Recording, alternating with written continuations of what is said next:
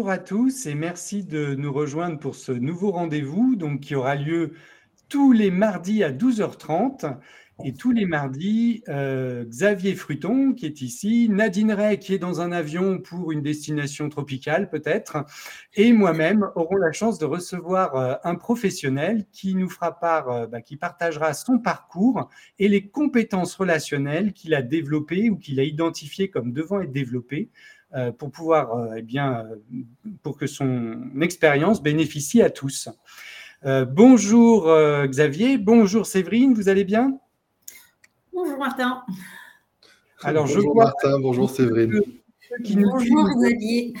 Euh, nous entendent bien parce qu'on est en direct sur pas mal de réseaux. On est en direct sur euh, LinkedIn, sur YouTube, sur Facebook, sur euh, Twitch, sur Kik.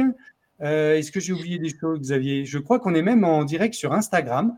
Donc voilà, on va voir ce que ça donne. C'est pour ça d'ailleurs que j'ai mis cette disposition avec les trois euh, colonne et Séverine au milieu, parce que si on est sur Instagram, à mon avis, euh, vous ne verrez que Séverine. Mais c'est l'essentiel. Ah, voilà. Euh, alors, est-ce que je peux présenter Séverine ou est-ce que tu veux le faire, Xavier? Non, vas-y, je t'en prie. Je, vais, te présenter brièvement, Séverine, parce qu'il y aura énormément de choses à dire. Et puis, tu pourras compléter, parce que de toute façon, on te demandera ensuite de nous, de nous présenter les, ce qui te semble essentiel dans ton parcours. Euh, alors, en quelques mots, euh, que, puis-je dire sur Séverine? Alors déjà, euh, Séverine n'a pas toujours été avocate.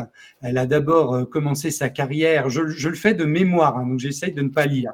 Donc tu vas, tu vas pouvoir corriger Séverine.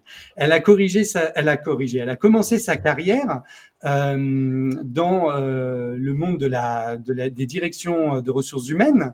Euh, tu es juriste de formation, euh, mais tu t'es intéressé à beaucoup d'autres choses à côté, et notamment à l'art.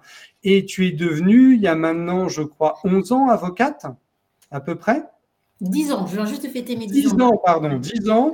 Euh, et, et, et, et, tu t'es intéressé tout de suite au nouveau métier du droit au point que à la fois tu t'y es intéressé parce que tu diriges, tu présides la commission ouverte consacrée au nouveau métier du droit euh, de l'avocat, euh, tu as été euh, membre du Conseil national des barreaux sur ce sujet aussi, et, et tu es toi-même mandataire d'artiste et mandataire immobilier, si je dis toujours pas de bêtises.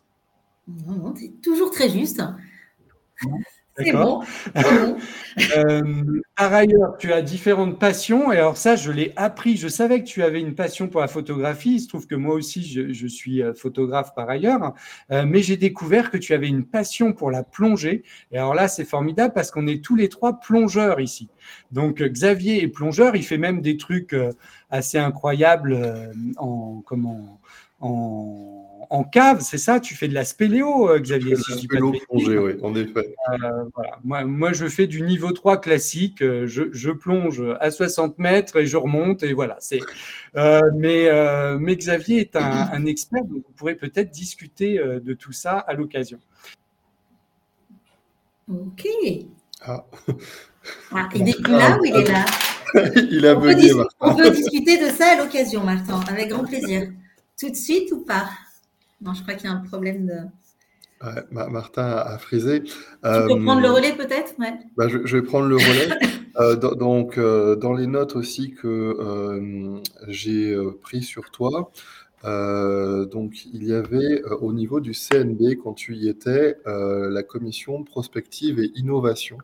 que, tu, que tu dirigeais, hein, si je ne me trompe pas. Alors, je ne la dirigeais pas, j'étais membre. Ah, tu étais membre de la commission, d'accord. Voilà. Martin est revenu et tu t'es placé au milieu, Martin. il nous, entend Pas encore. et euh, j'ai noté, quand j'ai préparé euh, ce rendez-vous, euh, que tu étais curieuse. Et, ça, ça ce, mot-clé m'a marqué, la curiosité. et je, vais peut-être d'ailleurs t'interroger sur ce, déjà ce mot-clé. Qu'est-ce que Qu'est-ce que tu mets dans la curiosité et euh, comment ça peut être utile pour les, avocats que nous sommes? Merci beaucoup, Martin et Xavier, de cette, de hein, sur moi. alors, je, vais juste, juste resituer. Je suis juriste et, enfin, j'ai une double formation de juriste et DRH.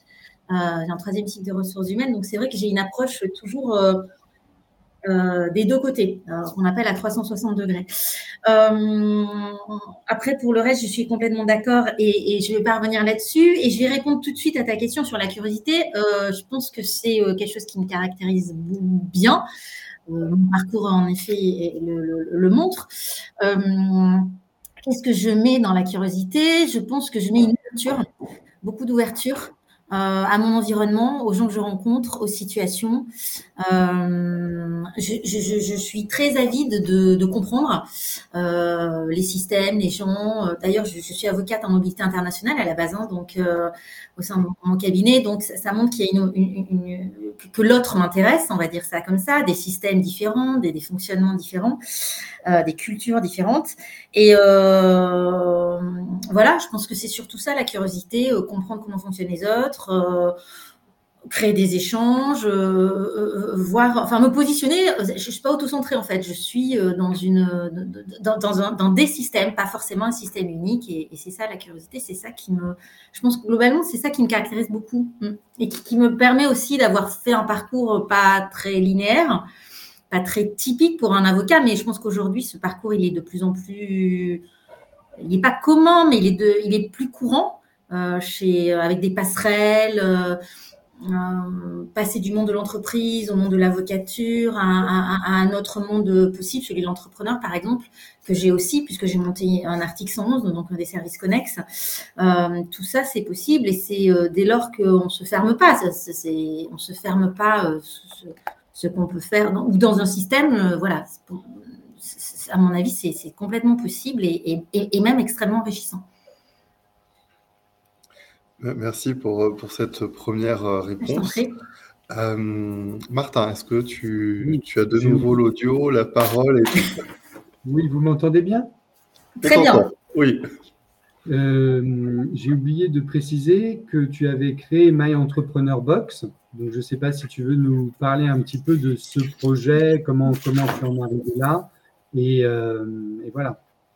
Ok. alors, je, je, comme tu l'as très justement dit, je, je, suis avocat mandataire en transaction immobilière et avocat mandataire d'artistes et d'auteurs qui sont des activités accessoires, c'est-à-dire des activités complémentaires euh, autorisées depuis euh, une quinzaine d'années euh, en France, dès lors qu'on exerce un, un, métier d'avocat, soit conseil, soit plaidant. et qui est complètement cohérent avec mon activité donc je vous l'ai dit, d'avocat en mobilité internationale.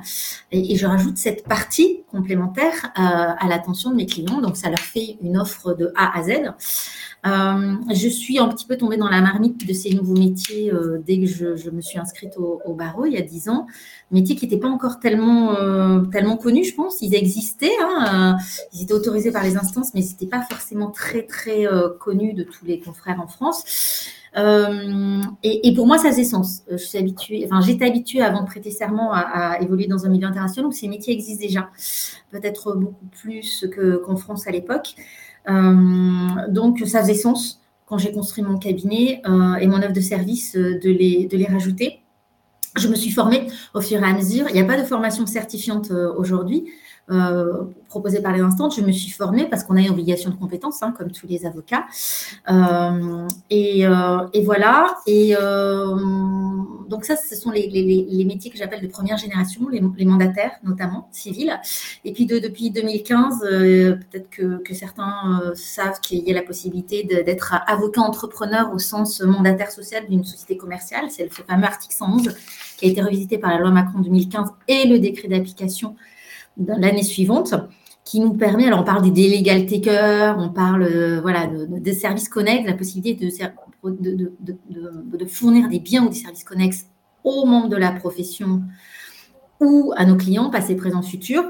Euh, et c'est dans ce contexte-là que, euh, toujours avec cet esprit de, et de curiosité, mais aussi d'empathie, j'ai j'ai construit une, plateforme, enfin j'ai eu le souhait de construire une plateforme à l'attention des confrères euh, qui leur permet, c'est une marketplace qui leur permet de trouver tout ce dont ils ont besoin pour euh, euh, monter un, projet entrepreneurial autorisé pour les avocats, c'est-à-dire des biens ou des services connexes ou des, services accessoires tout simplement. Par exemple, s'ils veulent être mandataires d'artistes et d'auteurs, comment on construit une offre, comment on se forme, de quoi on a besoin, comment on construit son réseau.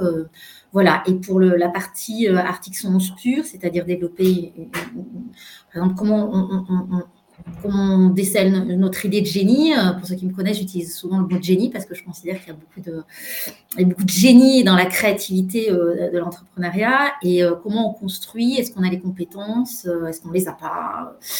Comment on les développe? Comment on fait un business plan? Comment voilà toute la boîte à outils nécessaires euh, pour, pour se développer en fait dans les nouveaux métiers d'avocat qui, à mon avis, sont le futur euh, de l'avocat.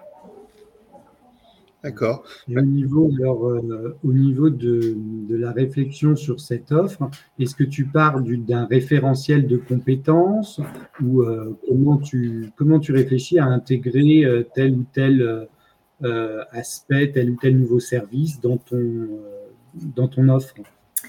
Euh, alors, je pars plutôt du métier plus que de la compétence. Les métiers, ils sont listés à l'article 6 du règlement intérieur national. Après, il y a des métiers qui ne sont pas forcément euh, euh, listés, mais qui se développent. Je pense notamment à l'avocat influenceur, qui n'est pas, est pas listé en tant que tel dans l'article 6, mais on sait très bien que ça se développe. C'est la société, c'est l'évolution des, des pratiques, comment on l'encadre. Il y a forcément la déontologie qui arrive et, qui est, importante à connaître.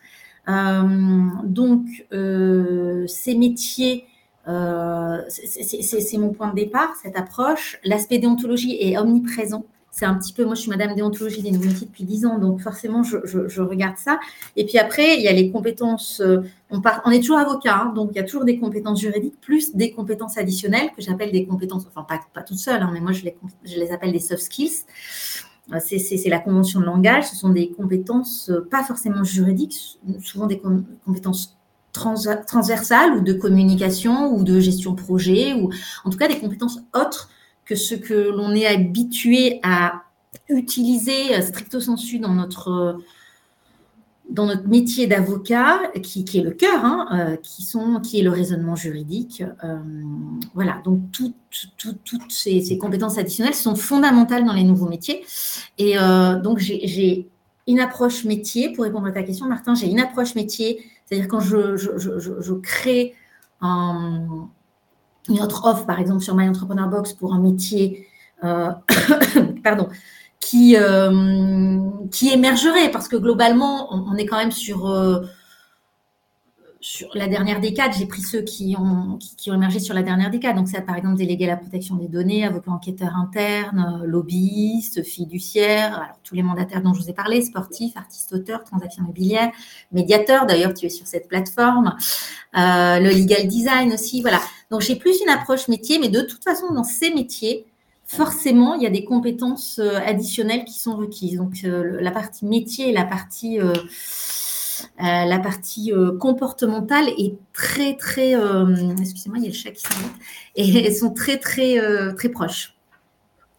Tu, parlais de, soft skills, Séverine, il y a, il y a quelques minutes. quels sont pour toi les, soft skills qui, sont, qui seraient primordiaux si on veut se lancer sur des activités accessoires ou les nouveaux métiers du droit? Est-ce qu'il y en a qu'on retrouve dans tous les nouveaux métiers finalement ou pas déjà? Ouais. Euh, alors, Xavier, moi déjà, je féminise le mot skills. je, vais dire que ce sont des compétences. Et euh, il y en a qui sont en effet euh, que l'on retrouve, euh, que l'on retrouve régulièrement. Je, je, pense à cette, à cette à cette approche full services dont j'ai dû vous parler tout à l'heure, cette approche de A à Z, c'est-à-dire en mode projet. Quand on accompagne un client en, nouveau métier, euh, on n'est pas juste dans du conseil, même si on est la plupart du temps sur du conseil, mais du conseil plus, c'est-à-dire conseil plus autre chose, qui va être par exemple une vente d'appartement, une recherche de maison, un accompagnement de la gestion de carrière d'un artiste ou, pareil pour un, sportif, une implication dans sa gestion de carrière, ou du consulting pur opérationnel si on est délégué à la protection de données. Euh, donc, on, a une approche, euh, enfin, on a une compétence, euh, à mon avis, de gestion de projet qui est extrêmement forte, d'approche full service, c'est-à-dire de A à Z, c'est-à-dire comprehensive en anglais. On n'a pas une approche spotée, on, a, on, a, on, voit dans la globalité. Ça n'empêche pas l'expertise, mais on a vraiment une approche globale qui, à mon sens, va de pair avec une vision euh, et, et, beaucoup d'empathie. Beaucoup d'empathie. Mais bon, ça, c'est propre au métier d'avocat, l'empathie. Mais c'est vrai que dans les nouveaux métiers, euh, elle, est, omniprésente. Parce que souvent, on dit oui, il y a une partie business dans les nouveaux métiers. Oui, il y a une partie euh, business, c'est évident. Mais le business, ce n'est pas un terme péjoratif. On peut avoir de l'empathie et faire du business. Dès lors qu'on répond aux besoins clients, c'est ça. On identifie vraiment bien le besoin client l'approche finalement 360 qui invite à être à l'écoute et à identifier, prendre le temps d'identifier tous les besoins de la personne, y compris les besoins auxquels nous-mêmes ne pourrons pas répondre. C'est-à-dire de pouvoir euh, finalement réorienter la personne sur tel ou tel besoin, mais en l'écoutant de manière euh, globale. Et, ça, c'est difficile parce que dans notre formation d'avocat, on est formé à faire exactement l'inverse on est formé par le travail de la qualification juridique notamment euh, à mettre les gens dans des cases et, à finalement et à, mettre de côté et à jeter tout ce qui nous paraît, comment dire, bah, tout ce sur quoi on n'aurait pas de prise et qui ne nous paraîtrait pas utile entre guillemets pour le traitement, pour le bon traitement juridique du dossier. Donc c'est quand même euh, ça, mine de rien, tu quelque chose qui est, qui, est, au centre, je pense, de ce que tu as, toi, acquis en développant euh, ces, nouveaux métiers et en t'intéressant à ces nouveaux métiers, mais qui est loin d'être une évidence pour la plupart des confrères, hein, je pense. Hum, je, alors, je, suis persuadée que mon, mes expériences en entreprise ont énormément servi cette approche, cette, cette compréhension du besoin client qui est très mhm. très qui, peut être qui, qui, enfin, qui élargit ce besoin client comme tu dis il y a plusieurs besoins finalement à l'intérieur d'un besoin et, euh, et on, on, on, on, enfin, on, va apporter une réponse qui peut être déléguée aussi dans ce besoin client c'est-à-dire que dans les nouveaux métiers, on va être le, point d'interlocuteur, le point, unique de, enfin, on va être le chef d'orchestre, si tu veux, de la, de, des réponses, pas de la réponse unique, des réponses, et on peut déléguer euh, vis-à-vis d'autres experts, d'autres personnes qui auraient la compétence. C'est ce que j'appelle le full services. Je pense que ça existe aussi euh, chez l'avocat plus traditionnel. Après, euh, j'entends ce que tu dis sur la qualification juridique, mais tu, parles de qualification juridique, tu parles dans le contexte d'un avocat plaidant ou de l'avocat conseil, parce que l'avocat conseil, il a globalement cette approche. Dans, les deux cas, euh, on rend compte justement en formant par exemple des confrères au processus collaboratif, quand on les met dans une simulation, donc là c'est vrai qu'on est dans une approche de traitement d'un conflit, mais ce serait la même chose pour un projet. Euh, finalement, quand on les met dans une simulation, au début, leur tendance est de n'entendre que ce, pourquoi ils ont une réponse. Donc tout le reste, les émotions qui peuvent être exprimées, tout le reste est mis de côté et très rapidement éliminé parce qu'on a cette tendance de vouloir avoir euh, tout de suite une plus-value. Euh, si on regarde un premier rendez-vous client, il est quand même assez rare encore aujourd'hui que euh, les confrères euh, se contentent, et d'ailleurs s'ils nous regardent, qu'ils n'hésitent pas à réagir et à nous dire comment ils font, mais il est à mon sens encore rare, dans un premier rendez-vous client, qu'on se contente d'écouter pendant une demi-heure, une heure, le, client, sans vouloir tout de suite l'orienter vers des pistes, sans vouloir le faire entrer dans des, dans des qualifications juridiques. Alors, pour toi, ça peut paraître évident, Séverine, mais je pense que tu es une exception et que c'est dû à ton parcours aussi. Ah oui, je ne suis pas sûre d'être une exception, mais euh, j'entends que, que, que c'est peut-être pas encore euh, la norme, ou la majeure partie des confrères qui ont, qui développent, ou qui ont ou qui développent cette compétence, j'ai l'impression que ça sera de plus en plus le cas, qu'on y fait attention et que peut-être on l'intègre aussi au parcours euh, de formation initiale et de formation continue. Là-dessus, il y a de plus en plus de, formations dans ce sens-là parce qu'on a compris que ça servait la relation client et que l'avocat est un prestataire comme un autre, euh, prestataire de droit, et que dans ce cadre-là, il doit euh, connaître aussi des techniques de relation client. Et ça fait partie de la relation client. Et tu articules bien ça entre l'écoute et la compétence, euh, enfin l'obligation euh, déontologique de compétence. Donc j'écoute, j'identifie tous les besoins, mais pour les besoins, les, besoins pour lesquels je ne suis pas compétent, bah, ça suppose de, pouvoir renvoyer le client à, d'autres prestataires ou à d'autres. Oui, alors le, ça, en effet, ça induit que l'on peut renvoyer ou que l'on peut euh, s'adjoindre des compétences sous forme de délégation, mhm. par exemple, ou de sous-traitance. Ça, c'est possible. On a cette obligation de, de, compétence qui est fondamentale, donc on ne peut pas s'improviser à donner une réponse si on n'a pas la compétence, mais on peut s'adjoindre une compétence internalisée finalement. Deux, finalement. On n'est pas omnipotent, mais, euh, mais, en tout cas, mais, mais, en tout cas, l'idée est de répondre aux besoins clients hmm. au maximum. omnipotent m'a aussi fait penser à omniscient. Euh, on voit qu'avec l'intelligence artificielle, l'autre jour, j'entendais un de nos confrères euh, qui disait qu'il a fait un test. Apparemment, j'ai pas compris exactement les, circonstances du test, mais il aurait demandé à des experts euh, dans un domaine bien précis du droit de répondre à des questions en une heure et demie. Et ensuite, il a évalué leurs réponses. Et apparemment, ces experts, ces grands experts dans un domaine juridique bien précis, ont eu un score de 85% de bonnes réponses en une heure et demie. Et apparemment, il a demandé à, ChatGPT, euh, la dernière version, donc la version 4, je crois, euh, de répondre. Et ChatGPT aurait eu 95% euh, de bonnes réponses. donc, est-ce que ce genre de... Alors, je ne sais pas si c'est vrai, je ne connais pas tous les détails du tout, mais est-ce que finalement, ça, c'est quelque chose que toi, tu intègres et tu te dis que sur certaines, sur certaines choses, très rapidement, l'avocat euh, ce sera plus euh, sa plus-value principale, ce sera plus forcément la connaissance elle-même euh, du droit, mais, mais au contraire des compétences relationnelles, enfin au contraire.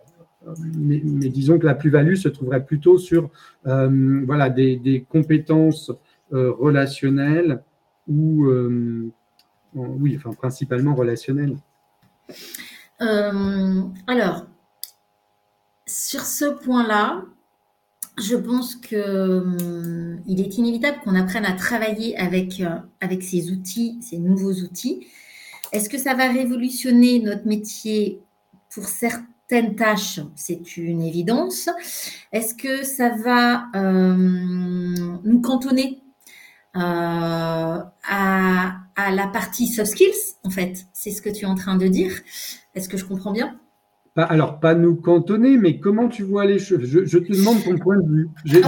alors, je, je, ne pense pas qu'on sera que soft skills, mais je pense qu'on a intérêt, si on veut euh, faire face à l'IA, à se poser la question de où se trouve notre vraie plus-value et qu'est-ce ce sur, qu'est-ce que sont les, les, compétences sur lesquelles on aura un peu d'avance sur l'IA pendant encore un petit peu de temps. Hum, hum. Alors, moi, l'IA, je, je, je, je, me forme hein, dessus. Je, c'est encore un, même ça fait un an qu'il y a eu un gros coup d'accélérateur.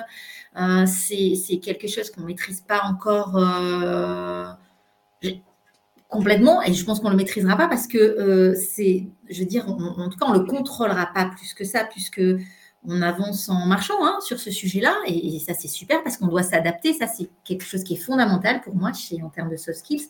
On a parlé tout à l'heure de, curiosité et je ne sais pas, j'ai utilisé le mot adaptation, mais en tout cas c'est un mot-clé. On s'adapte au système, aux gens, euh, à l'environnement. Bon, typiquement, on s'adapte à l'IA qui arrive. Euh, je, considère que l'IA aujourd'hui, elle va nous faciliter des choses. Euh, moi, j'ai toujours eu une approche, par exemple, quand j'étais en fac de droit, on me disait il faut apprendre par cœur, il faut pas utiliser le code. Ok, moi perso, j'ai, euh, j'ai toujours su utiliser les codes, j'ai appris par cœur quand il fallait certains articles, mais ou des jurisprudences, notamment les jurisprudences administratives, mais j'ai pas forcément toujours compris intellectuellement à quoi ça servait d'apprendre ça par cœur. Mais en revanche, on a toujours dit que j'avais bien utilisé les outils. Je pense que ça, c'est quelque chose de fondamental, de savoir utiliser les outils qui sont à notre disposition. Et, typiquement, il y a, alors moi j'ai fait mon droit il y a plus de 20 ans, euh, les codes à l'époque ou l'IA aujourd'hui, je pense que c'est dans la même euh, logique, c'est-à-dire ça nous apporte quelque chose, ça nous fait gagner du temps, ça nous, c'est plus immédiat sur l'apport des connaissances. Ce qui nous caractérise avant tout, c'est le raisonnement, la façon, le raisonnement intellectuel. Et ça, ça, pour moi, c'est notre ADN. On ne pourra jamais l'enlever. Et on ne sera jamais, enfin, on ne sera plus avocat si on nous enlève cette partie de raisonnement intellectuel, cette capacité à faire le lien, à qualifier juridiquement. Euh, ça, c'est le fondamental. Et j'appelle pas ça du tout une soft skills, c'est une hard skill pour moi. C'est voilà, le raisonnement juridique, c'est fondamental. Après, pour ce qui concerne euh, les compétences relationnelles, en effet, elles me semblent euh, indispensables à acquérir si on ne les a pas encore. Euh, je ne suis pas médium. Martin, je ne peux pas te dire euh, à quoi ressemblera l'avocat en 2050, même si j'ai travaillé au Conseil national des barreaux là-dessus.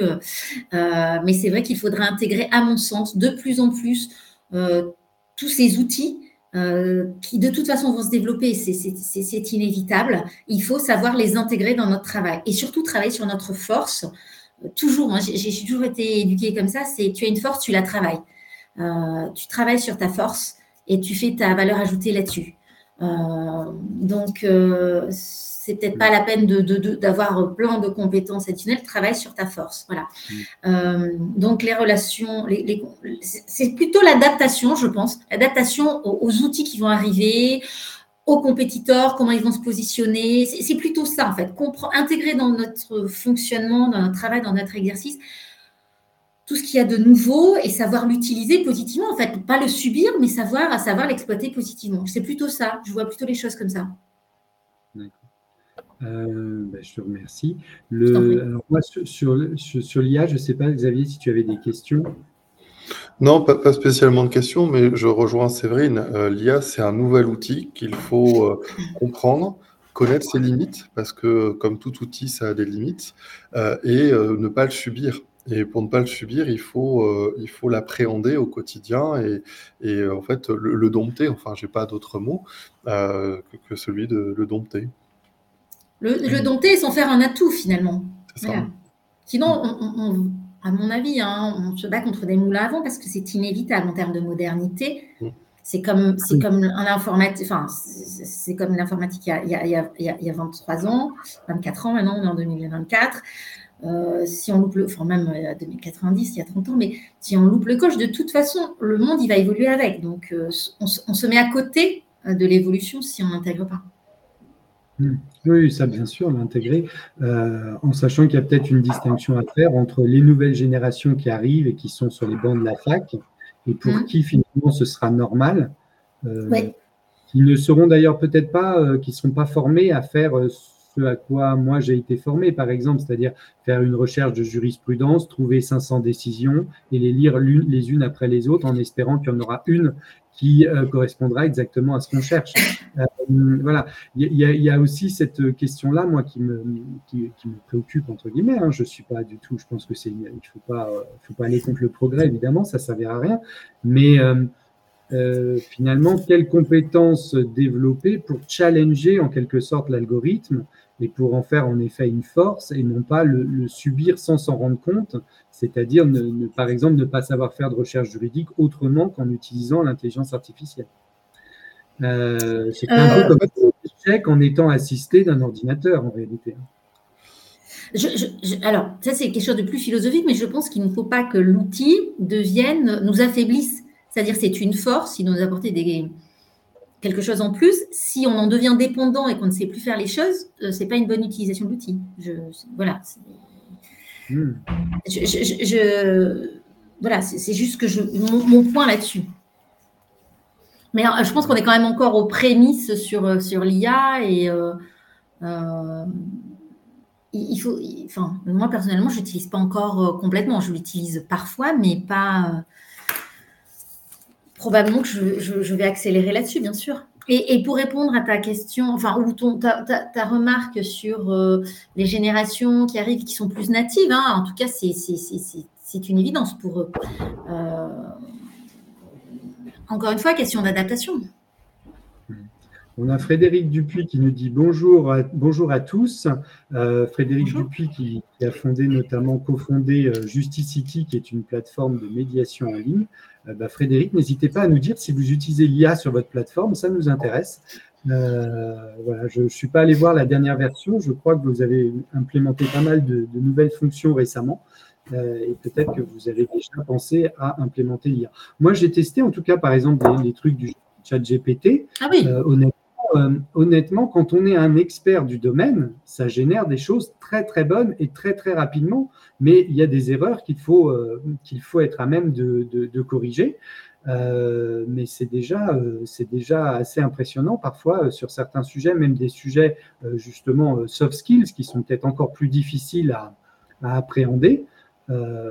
parfois, ChatGPT a des réponses assez intéressantes. Hein. donc, euh, c'est quand même. C'est un gain de temps. C'est un gain de temps. En première intention, minima, c'est un gain de temps. Si c'est qualitatif dans le contenu, c'est un gain de temps, c'est évident. Hmm. Euh, alors, pour revenir à. je un peu comme l'informatique. L'informatique nous a fait gagner du temps euh, sur la rédaction à la main, nous permet de faire des copier-coller judicieux, mais par contre, ça n'empêche pas la compétence de l'avocat pour vérifier ce qu'on écrit et si c'est ou pas adapté à la situation euh, du, jour. Je suis d'accord. Je suis, d'accord aussi avec tout ça. Euh, pour revenir un peu à ton parcours, Séverine, est-ce qu'il y a eu des moments où tu as est-ce que tu te donnes le droit à l'erreur? C'est-à-dire, est-ce qu'il euh, y a des choses que tu as tentées et qui n'ont pas fonctionné? Ou est-ce que tu as eu, euh, est-ce que tu as en quelque sorte la main verte et est-ce que tout, tout ce que tu plantes pousse? Euh, Quel est ton rapport au droit à l'erreur? Ça, c'est un truc qui nous intéresse beaucoup parce qu'on trouve qu'en France, on n'en parle pas beaucoup de ce droit à l'erreur et finalement, quand on, quand on a un échec ou quand on, un échec, c'est tout est relatif hein, évidemment, mais on ne communique pas dessus et c'est assez tabou, et notamment, je trouve, dans la communauté des avocats. C'est euh, c'est quelque chose qui n'est pas toujours euh, facile à aborder. Est-ce que toi, tu sais quelque chose sur lequel tu réfléchis? Est-ce que ton parcours t'a donné une occasion de réfléchir là-dessus? Euh, alors moi, je pense que je suis un pur produit euh, de l'élitisme à la française, enfin sans être, euh, voilà, j'ai fait des classes prépa, j'ai fait, voilà, je suis dans un milieu où, voilà, la réussite à la française c'est vraiment important. je pense que j'ai pris conscience du droit à l'erreur assez tardivement pendant mes études, mais oui, j'ai fait des erreurs et je pense que ça m'a affranchi de pas mal de choses, que c'était nécessaire. Et après, il faut savoir que j'ai opportunité ou, choix inconscient, j'ai travaillé euh, dans des systèmes euh, très internationaux très vite, euh, anglo-saxons, où l'approche pragmatique est très différente. et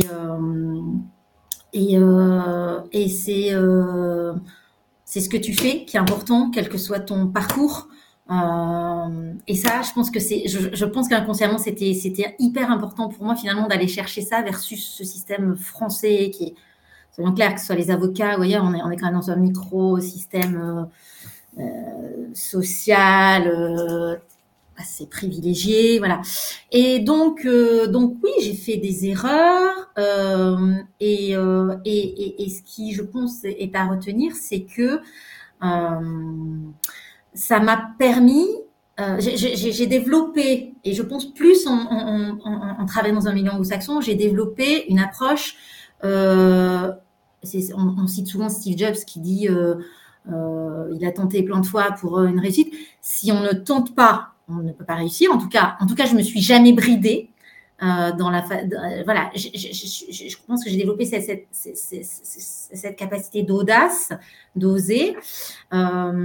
et, même si je me trompe, je l'ai fait et il y a une lesson learned, c'est-à-dire que j'apprends de ce que que que j'ai fait ou ce que j'ai je me suis trompée ou, j'ai échoué. Alors, en général, voilà, je, fais tout. Enfin, j'ai, je, suis une grosse bosseuse, comme beaucoup de gens d'ailleurs chez les avocats, mais voilà, il y, a quand même beaucoup de travail aussi dans ce qu'on fait. Hein. Il n'y a pas, y a, y a avoir une vision, une stratégie, border les choses, faire des analyses de marché, par exemple, avoir les compétences. on n'y va pas la fleur au fusil. Donc, évidemment, il y a beaucoup de choses qui, après, il y a une intuition. Euh, il y a s'entourer ou pas des bonnes personnes. Enfin, il y, a, quand même plein de choses sur lesquelles on peut, on peut, contrôler. Et puis, si ça ne marche pas, euh, on peut transformer. C'est ça, c'est vraiment ça que j'ai retenu, je pense, de mes expériences anglo-saxonnes très tôt.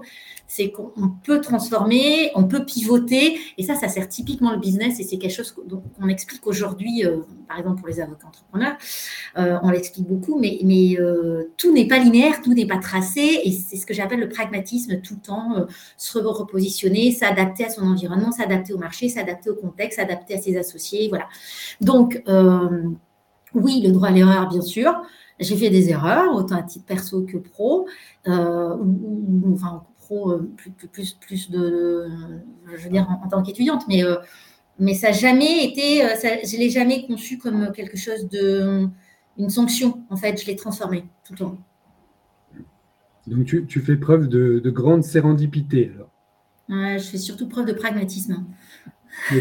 C'est ton mot, ça, c'est ton mot. non, je pense que j'ai une approche assez vertueuse des choses en fait. Mais, mais je suis tout à fait d'accord. Je, suis tout à fait d'accord avec toi. Je pense que c'est assez franco-français cette, euh, cette conception et cette, euh, le droit à l'erreur on est assez. Enfin, ça vient de loin. Ça vient de loin. Hmm. je, vois notamment, je, disais, je vois notamment, j'ai une partie de ma famille aux États-Unis et j'ai presque l'impression que les ados sont déjà des entrepreneurs dans l'âme aux États-Unis. Ils tentent des trucs et ils s'en fichent. c'est ça, en fait, en fait c'est ça, c'est you can do it. Tu as envie, tu maîtrises un minimum quelque chose, vas-y. Enfin, c'est l'audace, c'est le principe dont on parle hmm. aujourd'hui. Oser, être audacieux. Ben, bon, après, il faut avoir une énergie, être dynamique aussi, hein, ça, ça, aide. Hein. Mm. moi, je pense que j'ai cette, ce tempérament à la base.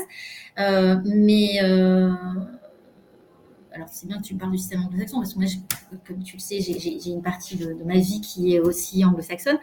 Euh, les enfants, voilà, c'est ça, ados, ben, on, on leur dit, vas-y, vas-y, fais go on stage et euh, voilà, il n'y a pas cette sanction telle que nous on l'a, euh, mais qui évolue, hein, qui évolue en France de plus en plus. Il faut du temps.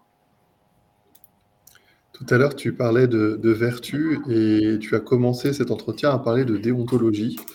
Est-ce que la déontologie des avocats, ça pousse à un savoir-être qui est, dans tout ce qui est article 111, brimant ou plutôt émancipateur? Alors, Xavier, est-ce que j'ai bien compris ta question quand tu me demandes si la déontologie dans le champ de l'article 111, c'est-à-dire des nouveaux mhm. métiers connexes, hein, euh, est, euh, comment tu le qualifies Félicitatrice ou euh, ok. Alors, je pense que l'esprit de ce texte de 2015 est fait pour apporter un petit peu plus de libéralisme, donc euh, de être facilitateur, ouvrir des possibilités, le champ des possibles pour les avocats dans un contexte économique. Vous connaissez ma, mon motto, c'est pour moi l'avocat est un acteur juridico-économique. Donc on est complètement dans cette veine-là. Euh, si je parle du barreau de Paris, je pense que le barreau de Paris qui est quand même un, barreau euh, assez d'avant-garde, moderne, assez pro-business, je ne fais que reprendre les, termes de notre, notre bâtonnier vient d'entrer en fonction, euh, on est complètement. Euh, la, déontologie est plutôt euh, facilitatrice et on, essaie de faire en sorte d'accompagner les, confrères à, de façon sereine à être avocat entrepreneur et donc de prendre, de prendre en main cet article 111 avec sérénité. Je pense qu'au niveau national, tous les barreaux ne sont pas au même rythme, n'ont pas la même compréhension de ce qu'est l'entrepreneuriat qui, pour certains, est assimilé à un la commercialité pure, le statut de commerçant qui nous est complètement interdit selon notre serment, euh, qu'il y a de la pédagogie à faire autour de ce qui est possible, pourquoi on peut utiliser l'article 11 et que c'est à titre complètement dérogatoire dans des conditions complètement euh, euh, fixées. donc je pense qu'il y a plusieurs vitesses en France de compréhension aussi des textes et d'utilisation des textes. donc à Paris, par exemple, on a un incubateur qui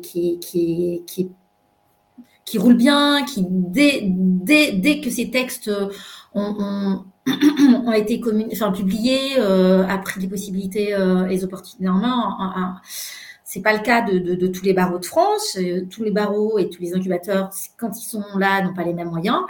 Donc, c'est vrai qu'au Conseil national des barreaux, on a travaillé pendant trois ans sur un groupe de travail dédié à l'article 111 pour essayer d'homogénéiser la compréhension des bâtonniers ou des conseils de l'ordre partout sur le territoire français.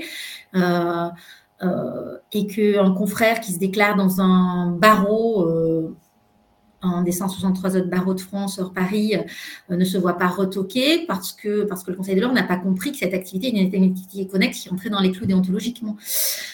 Donc, je pense que la vertu première de ce texte est très positive, que les instances n'ont pas, enfin, avaient à cœur d'harmoniser euh, la compréhension de ce texte et l'application sur tout le territoire français, qu'on est encore dans cet effort-là, qu'un Vademicum a été mis en place à l'issue de ce groupe de travail de trois ans, euh, mais que c'est comme pour tout, euh, il y a la théorie et la pratique et que c'est en investissant concrètement ce champ, ces possibilités que qu'on fera avancer les choses. Voilà, mais, mais bien sûr, la, la, déontologie, il ne faut pas la voir comme une, comme quelque chose de, qui empêche. Pour moi, c'est un sécurisateur, c'est le squelette de, l'avocat.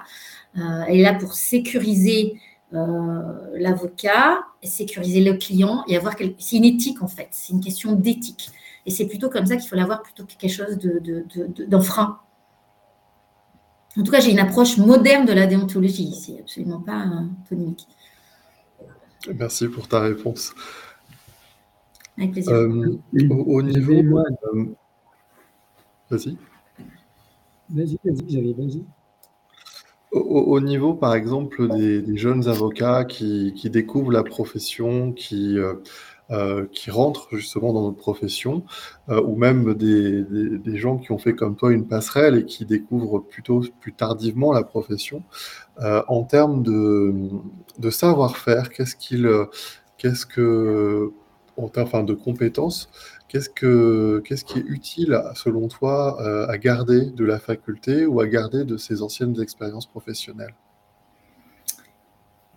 Euh, Alors, excuse-moi, euh, pour être sûr de bien comprendre, quand on, arrive, c'est-à-dire qu'on n'est pas passé par une formation. Euh, Soit formation classique, dans, dans, les deux, dans les deux cas, formation classique ou formation euh, passerelle, mmh. qu'est-ce, que, qu'est-ce qui est vraiment utile comme compétence à garder de, de ces anciennes expériences? Mais tout. alors, que, l'on soit passé par une formation initiale, CRFPA, que l'on soit passé par euh, plusieurs cursus, Sciences Po, euh, juriste d'entreprise, euh, d'ailleurs ça peut être sur plein de sujets, hein. si on regarde l'article 98, on a plusieurs possibilités. toutes les expériences, à mon sens, sont utiles. même pour revenir à votre question de l'échec, même s'il y a eu un échec, il faut le transformer. Ça, il faut retirer ce que ça nous a appris de positif. Même quand, par exemple, on fait un burn-out, euh, ça nous apprend des choses sur nos limites, sur ce qu'on ne peut plus euh, accepter, ce qu'on ne doit plus accepter, ce que ça va nous apprendre à éviter certaines situations, ça va nous apprendre à voilà, il y, a toujours quelque chose à, retirer et à apprendre, ce que j'appelle le lesson learn en anglais, de des situations. Euh, donc ça, c'est plutôt d'un point de vue émotionnel. si tu reviens sur des compétences techniques, dans tous ces dans tous ces cas, on est juriste avant tout. Donc, on a ces hard skills, technical skills, ces, compétences de juriste. On aime le droit, on aime cette matière. Souvent, on a un rapport à la justice, à la défense, à la, à la norme, à la construction de la norme, à l'application de la norme. Enfin, tout ça, c'est notre, notre ADN. Euh, donc, ça, on, le retrouvera quelles que soient les problématiques qu'on aura à gérer au quotidien ou qu'on a eu à gérer d'ailleurs en entreprise, euh, de défense ou d'anticipation. Euh, ça, on l'aura tout le temps, donc il faut le garder, bien évidemment, puisque c'est notre cœur métier. Et, quand on parlait des nouveaux métiers, on est avocat avant tout. Hein. on n'est pas, euh, on n'est pas, euh, je sais pas, on n'est pas. On est avocat, mais avocat augmenté. Mais on fait du droit avant tout, hein, notamment souvent du conseil. Donc, ce qu'il faut garder, c'est cette rigueur, à mon sens, cette rigueur. cette empathie pour le besoin de notre client, que ce soit un client interne, parce que quand on est en entreprise, on est juriste, on a un client interne, la plupart du temps, et aussi un client externe, mais on a un client interne en première intention. Donc cette empathie, cette compréhension, cette rigueur, moi j'y suis extrêmement sensible, cette rigueur dans le raisonnement et dans les rendus, ce qu'on appelle des livrables. Euh, ça, pour moi, c'est quelque chose qui fait une différence. Je, suis très attachée à la rigueur euh, dans, le conseil qu'on apporte ou euh, dans la méthodologie. Voilà, pour moi, c'est très précieux. Et puis ce côté, ce humain, je pense que c'est ce qui nous caractérise en tant qu'avocat. Évidemment, il est dans notre serment. Vous allez me dire, c'est pas une nouvelle, mais pour avoir aussi euh, été côté euh, entreprise euh, où j'ai eu à, rencontrer d'autres services ou à travailler parfois avec des services qui, n'ont pas ce, qui fait le, socle hein, de notre serment, l'humanité est très très forte, autant vis-à-vis de nos confrères que vis-à-vis de nos clients. Je pense que c'est fondamental et donc ça, il faut vraiment le garder. Je ne sais pas si j'ai répondu à ta question. Oui, parfaitement.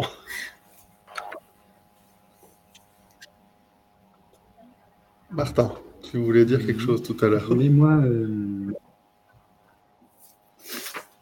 je voulais savoir, en fait, c'est que tu, disais qu'en effet, il ne faut pas vouloir euh, mais, euh, voilà, mais identifier celle dont on a besoin. C'est ce que j'ai compris de ce que tu as dit. Est-ce que toi, à ce stade de, ton cursus, de ta carrière, il y a des compétences aujourd'hui de développer et que, tu aimerais développer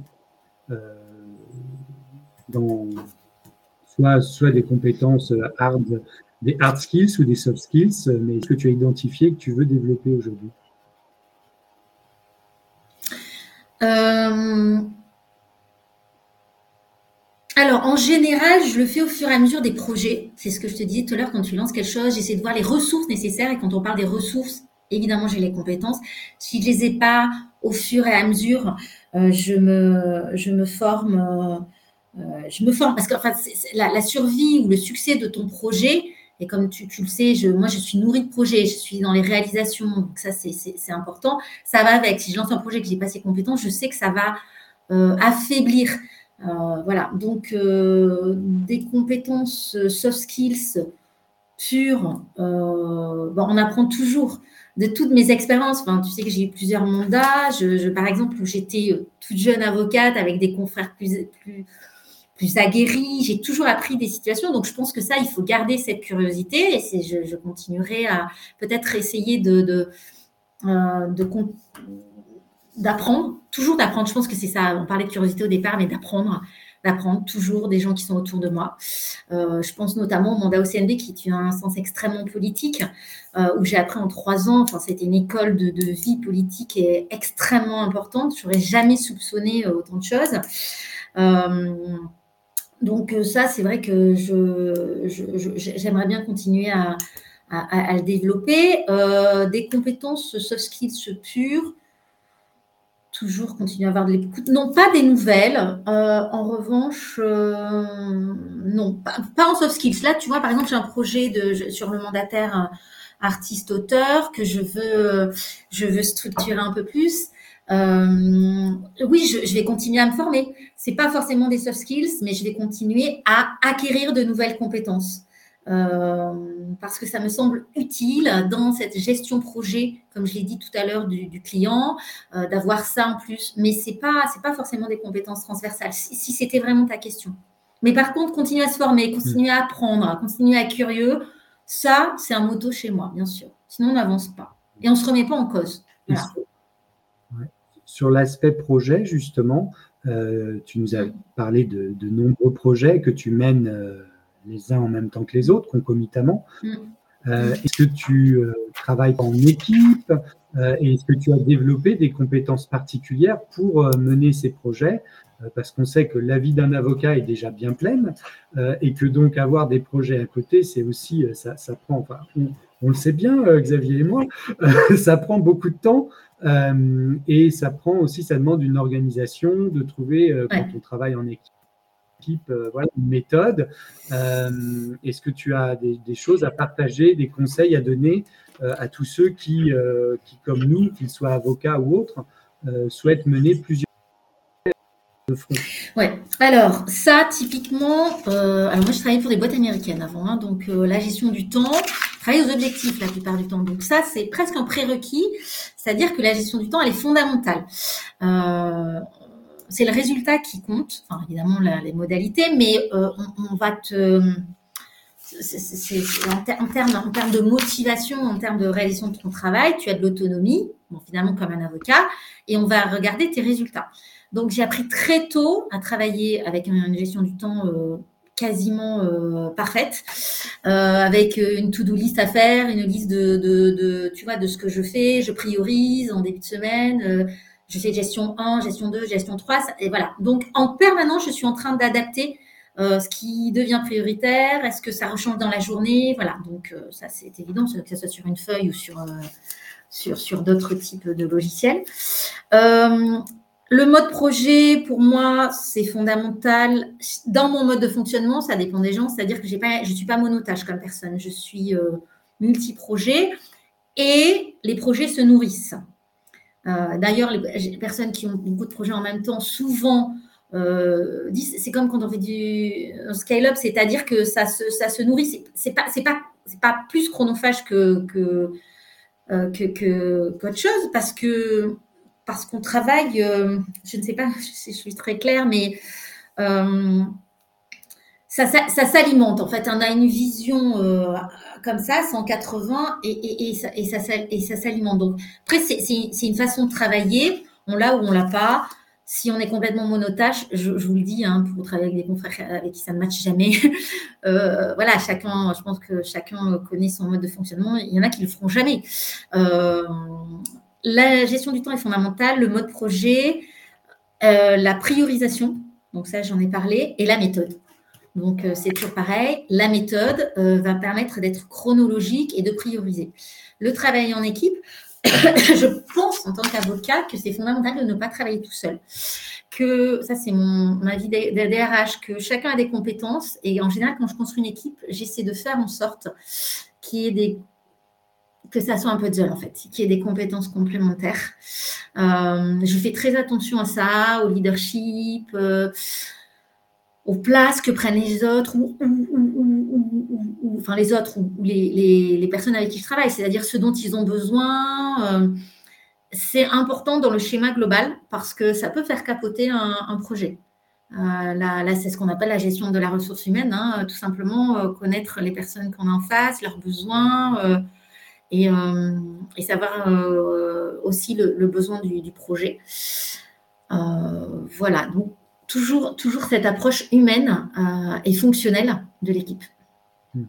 Là, on, est, on parle de l'équipe, des compétences à mettre en œuvre pour, donc pour mener à bien un projet. Est-ce hmm. que, alors on voit que se développent des idées au, sein du, du barreau on réinvente, on réinvente l'eau chaude, mais euh, j'ai vu qu'étaient revenus, par exemple, euh, dans les discussions, les questions de, mentorat ou de tutorat. on sait, nous, avec Xavier, dans le, dans le monde de la négociation, que les groupes d'analyse de pratique entre confrères se développent aussi. il y a aussi des modes de supervision. Est-ce que c'est des choses, toi, que tu as déjà envisagées? Est-ce que c'est des choses qui te parlent? Le fait, par exemple, de parler d'un projet à un confrère pour avoir son retour, parce que pour lui, euh, un confrère qui ne serait pas impliqué dans le projet, euh, est-ce que c'est des choses qui te paraissent, qui peuvent te paraître utiles dans notre métier ou pas? Euh, Dans une logique de mentorat soit dans une logique de mentorat, soit dans une autre logique. Là, je parlais du mentorat parce que c'est quelque chose dont on a entendu parler pendant la dernière campagne au Batona, euh, mais euh, voilà, dans une logique de mentorat ou, euh, ou de, entre guillemets, coaching ou d'accompagnement ou voilà, de simple... Mm. Alors, oui, alors je pense que l'échange est fondamental pour éviter l'isolement, pour confronter son idée aussi pour la verbaliser, la formaliser. Euh, ça, c'est une projection. Et puis, euh, euh, pour avoir un retour, un premier retour. L'échange. Je ne sais pas si ça doit être vis-à-vis d'un confrère, ça dépend aussi le niveau de, de confidentialité, le niveau de confiance euh, dans, la personne à qui on a envie d'en parler, mais je pense que c'est fondamental. Alors moi qui suis coach, comme tu le sais, euh, j'accompagne beaucoup de confrères qui, ne savent pas, qui n'osent pas, c'est toujours ce problème d'oser. À partir du moment où on en parle et qu'on a un feedback, c'est un jugement de valeur, mais on a un feedback on peut ajuster, on peut. Euh, il y, a, un échange et c'est forcément constructif. Donc évidemment, je prône, je prône ce, ce, ces échanges, quelles que soient les modalités euh, et la structuration, le cas échéant, que ce soit du coaching, du mentorat, du tutorat, mais euh, la richesse, enfin l'isolement, c'est un isolement intellectuel et qui, risque d'être de peiner à la réalisation. Donc je suis pour, tout à fait. Et, tu trouves que c'est déjà assez présent euh, dans, dans, notre métier ou est-ce que ça doit vraiment être beaucoup développé ah non, Je ne pense pas que ça soit très présent. J'ai le sentiment que même si on fait partie d'un cabinet où on est 300 avocats, en réalité, on peut être très, très isolé quand même. Ah, alors, je ne pense pas que ça soit très développé euh, de mon expérience. Euh, après, ça dépend aussi de la richesse de la vie associative, par exemple. Euh, qui peut être un énorme atout. Euh, et c'est vrai que moi, par exemple, je, voilà, je, me suis mis très vite dans le monde associatif, probablement parce que j'ai cette approche de la de l'autre, de la richesse qu'on peut se donner les uns les autres. Et, c'est vrai que ça, c'est. Je parle pas d'un gros cabinet de 300 personnes parce que personnellement, je suis dans un cabinet individuel. Euh, mais travailler en partenariat ou échanger euh, en monde associatif, ça me semble déjà le, une solution euh, simple et qui existe.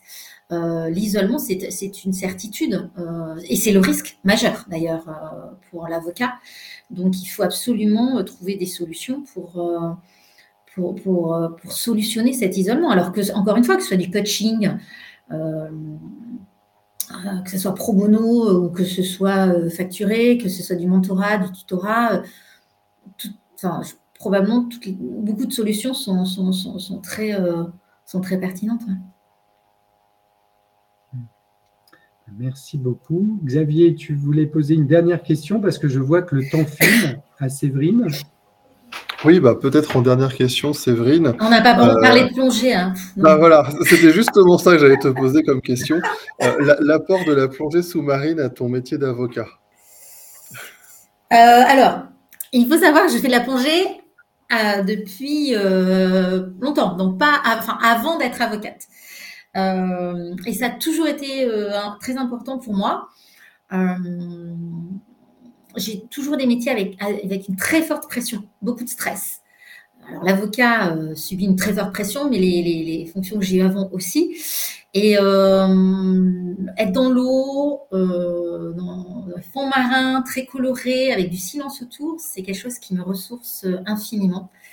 Euh, voilà, donc qu'est-ce que ça m'apporte Pour répondre à ta question, en tant qu'avocate, toujours la même chose, un exutoire, une façon de me ressourcer complètement en termes de... Enfin, je suis, très photosensible, hein, donc termes de, de, de, couleur, euh, d'apaisement. Et puis, je suis quelqu'un de très, très sollicité en permanence. Et euh, dans les fonds marins, c'est voilà, c'est pas du tout ça. Après, euh, c'est quelque chose où on doit être. Euh, c'est quelque chose qui est extrêmement exigeant d'un point de vue sécurité. on parle par exemple des paliers de décompression ou ce genre de choses. Euh, on s'improvise pas, quoi. C'est pas, pas un truc on y va à la faire au fusil. Donc, ça demande une exigence, une rigueur qui correspond complètement à ce que je suis et, tout en étant euh, reposant, reposant, reposant et en même temps, euh, enfin, je sais pas si je peux le dire comme ça, mais on est, alors on est, on est en groupe. Hein, enfin, je sais pas si vous plongez tout seul. Hein, c'est ce que j'ai cru comprendre. moi, je plonge, toujours en groupe. donc, il y a une logique. On plonge jamais tout seul, de toute façon. Non, non, mais enfin, vous, vous, vous, pouvez, vous, êtes en freediver, c'est ça que je veux dire. Euh, moi, je plonge toujours, euh, je suis toujours en palanquet, c'est un souhait. Euh, donc, il y, a toujours une, cette petite logique de groupe, voilà, qui, qui, me plaît. Mais petit groupe, voilà, pas, on n'est pas, pas 50 à plonger ensemble. Donc, qu'est-ce que ça m'apporte beaucoup de, ça, me ressource énormément. Eh bien, ce sera le mot de la fin. Euh, tu sais, Séverine, que Xavier est à Nice et moi je vis dans la métropole ex-Marseille. Donc si un jour tu veux venir une petite plongée, mais oui, ça peut s'arranger. mais je, mais je, mais je mais j'ai, mais j'ai, pas mal plongé vers Cassis et, et, tout ça, bien sûr, et à Marseille aussi. Mais je crois que ma première plongée, je crois que je l'ai faite à Marseille d'ailleurs. Il y a D'accord. Alors, presque 30 ans. On essaiera peut-être d'aller vers des eaux un peu plus chaudes. Euh, les eaux du Var sont quand même à 3 degrés de plus, euh, parce qu'à Marseille, l'eau est quand même fraîche, mais oui, on peut à l'occasion. Euh, ah, mais avec grand plaisir, avec grand, grand plaisir. Avec grand plaisir. Merci ah, beaucoup. Alors, j'ai une question qui apparaît. Je ne sais pas si on va pouvoir la prendre. Bonjour, quel conseil donneriez-vous pour maintenir un équilibre entre l'utilisation de la technologie comme ChatGPT et la préservation des relations humaines authentiques? Alors, c'est pour toi. Hein. C'est pour qui, moi? Ah bah oui, c'est pour toi. Quel conseil donneriez-vous? pour maintenir un équilibre entre l'utilisation de la technologie comme ChatGPT et la préservation des relations C'est le mot authentique, moi, que euh, je pense qu'il faut garder la spontanéité. Euh, maintenir en relation. Euh, je n'ai pas de réponse. quel conseil donneriez-vous Ne pas subir l'outil ne pas subir l'outil, donc toujours garder le drive sur, euh, sur l'outil qui est quelque chose d'additionnel qui vient vous aider, mais c'est toujours vous le décideur. Et, euh, On a Frédéric Dupuis qui nous dit Justicity à Marseille. Je suppose que ça veut dire qu'il veut couler avec nous. donc on organisera ça. voilà. Ben, merci beaucoup, Séverine. Merci. Euh, et et à ceux qui nous ont suivis, que ce soit en direct ou en replay. Euh, on se retrouve tous les mardis à 12h30. Merci, beaucoup. Au revoir. bonne année. Bonne, fin de journée à tous. Au revoir.